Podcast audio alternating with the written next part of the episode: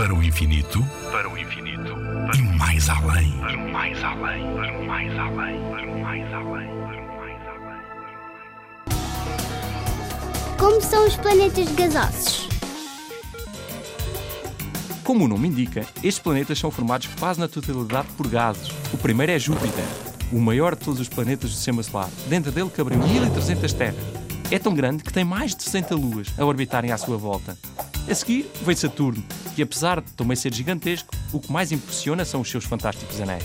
Apesar de serem lindíssimos, na verdade, são feitos de poeira, rocha e gelo. Quanto ao planeta em si, para além, claro, de ser composto por gás, e apesar de ser muito grande, é pouco denso. Isso significa que flutuaria na água. Até aqui, conseguimos ver todos os planetas a olho nu, mas o próximo planeta, Urano, só mesmo com telescópio. Ao contrário dos outros planetas, Urano roda deitado.